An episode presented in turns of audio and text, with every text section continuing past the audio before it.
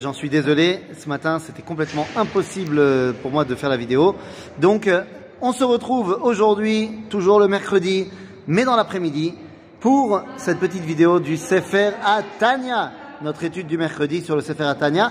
Et nous sommes arrivés, ça y est, au chapitre 40, Perek même chez le Sefer Atania.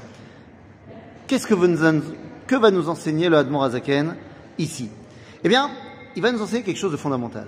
Vous vous rappelez, on a commencé à expliquer que la kavana, l'intention qu'on met dans les mitzvot, dans l'étude de la Torah, est fondamentale. Eh bien ici, nous dit le Admor Azaken la chose suivante.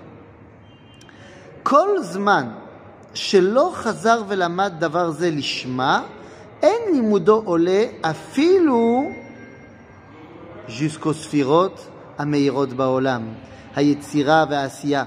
כי הספירות הן בחינת אלוהות, Alors de quoi on est en train de parler, les amis?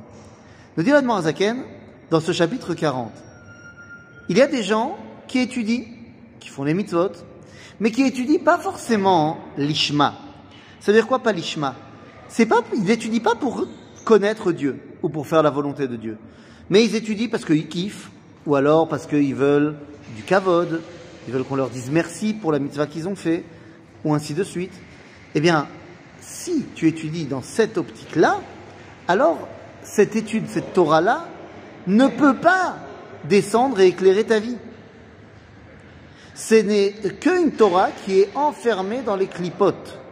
Une Torah qui t'enferme toi aussi dans un espèce de circuit fermé qui ne te permet pas de t'élever vers Akadosh.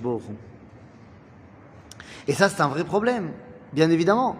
Et donc, nous dit l'Admon Azaken, il faut continuer. N'oublie pas que tu as deux choses qui vont te permettre, eh bien, de t'élever pour de vrai. C'est quoi?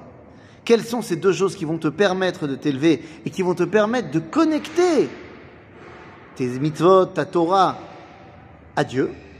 Eh bien, ce sont deux ailes, deux knafaim, qu'on va retrouver dans le chapitre suivant, qui s'appelle Ahava Veira. Lorsque tu as ces deux ailes-là, eh bien, tu te permets et tu peux connecter le ciel et la terre. Et en fait, c'est de cela dont on parle. De connecter le ciel et la terre. Que, en fait, ta vie ici soit un véritable reflet de l'idéal de la vie qu'elle devrait être là-haut. Et en fait, c'est ça le chapitre 40.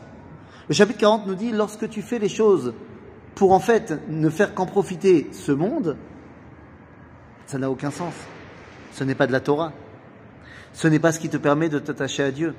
Mais lorsque tu comprends que ce que tu fais ici doit servir de passerelle avec l'éternité, alors ta Torah devient eh bien, quelque chose qui est véritablement euh, efficace. Et c'est de cela dont on parle. L'Admon Azaken nous explique ici que lorsque on fait les choses l'ishma, alors le malach qu'on crée, le l'ange qu'on va créer, est capable de faire transvaser cette Torah dans tous les hauts lamot. En fait, vous avez la Torah chez Birtav, le Tanakh, qui nous permet de faire descendre Kadosh Baruch jusqu'à Olam à Asiya. Ensuite, vous avez la Mishnah, qui va nous permettre de faire descendre Kadosh Baruch mais pas jusqu'à Olam à Asiya, et là jusqu'à Olam à Yetzira. Et le Talmud jusqu'à Olam à Beria. Donc à chaque fois, on remonte un peu. Torah Kabbalah, c'est Olam de Hatzilut. C'est ce qui nous rapproche le plus de l'essence même du divin. C'est pas l'essence, mais c'est ce qui nous rapproche le plus euh, de, du dévoilement le plus profond de notre lien avec Akadosh Baruch. Ces deux ailes-là, Ahava et Yira, seront les stars du chapitre prochain. À la semaine prochaine. À bientôt les amis.